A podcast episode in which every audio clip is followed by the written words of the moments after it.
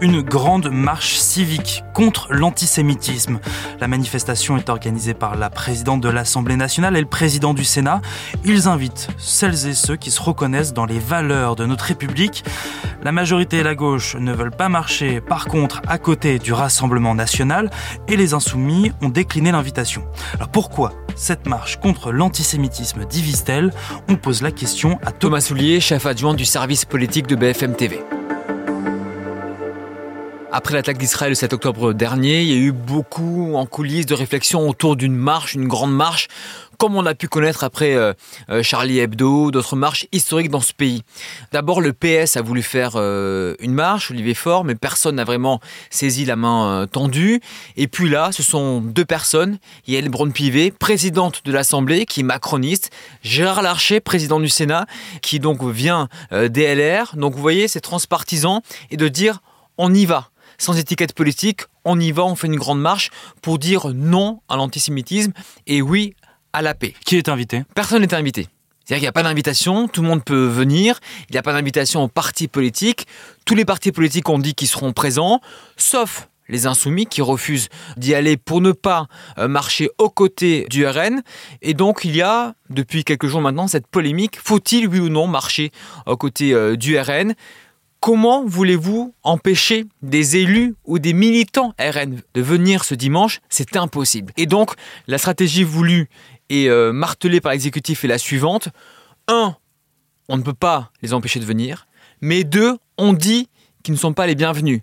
C'est euh, subtil, mais c'est la seule solution. Et la gauche demande un cordon républicain pour ne pas marcher à côté des membres du RN. La NUPES, alors pas dans son ensemble, seulement les socialistes, les écologistes et les communistes manifesteront euh, dimanche, mais ils ne veulent surtout pas manifester aux côtés euh, du RN. Et donc il y aura dimanche des points de rendez-vous un petit peu autour des invalides pour ne pas que tout ce beau monde se croise, ce que veut éviter que ce soit la gauche ou encore euh, l'exécutif, car il y aura plus de 20 ministres présents dimanche, la moitié du gouvernement aux invalides jusqu'au Sénat, c'est le parcours pour éviter cette photo des députés, d'élus, de Marine Le Pen au journal Bardella aux côtés d'Elisabeth Borne, etc. Il y a un cortège de tête qui a été défini avec Elisabeth Borne, les anciens présidents, Nicolas Sarkozy, François Hollande, les anciens premiers ministres, Hélène Braun-Pivet, Gérard Larcher, et donc pas les présidents de parti. Pourquoi?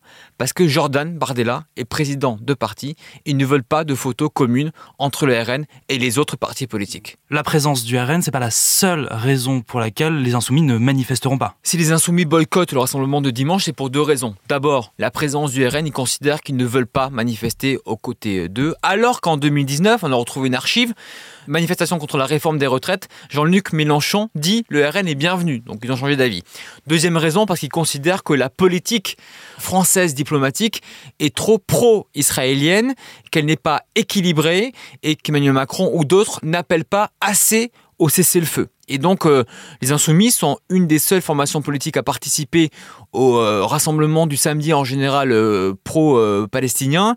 et on voit que c'est pour ces deux raisons-là que Jean-Luc Mélenchon boycotte la marche dimanche. Quelles sont les conséquences de marcher contre l'antisémitisme ce dimanche pour les euh, responsables des partis? Il y aura des conséquences politiques pour tout le monde. D'abord pour le RN, parce que tous les regards seront euh, évidemment sur le, parti de Marine Le Pen. En 2018, euh, rassemblement après le meurtre antisémite de Mireille Knoll, Marine Le Pen s'y rend, elle est huée elle est chahutée. Si dimanche, elle y va, et qu'elle est huée et chahutée, eh bien ça donnera l'image d'un parti qui n'est pas encore normal, qui n'est pas encore dédiabolisé. Donc elle prend un risque. En revanche, si elle y va dimanche, ça se passe bien pour elle et pour euh, euh, ses amis du RN, on dira ah ça, c'est une étape importante dans la stratégie de dédiabolisation du, parti de Marine Le Pen.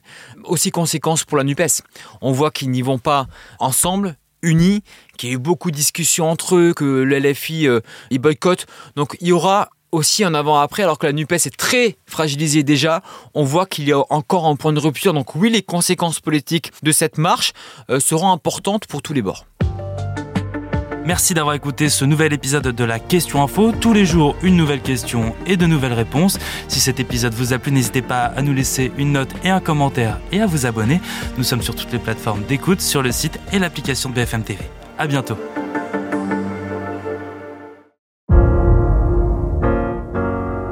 Vous avez aimé écouter la question info? Alors découvrez le titre à la une, le nouveau podcast quotidien de BFM TV.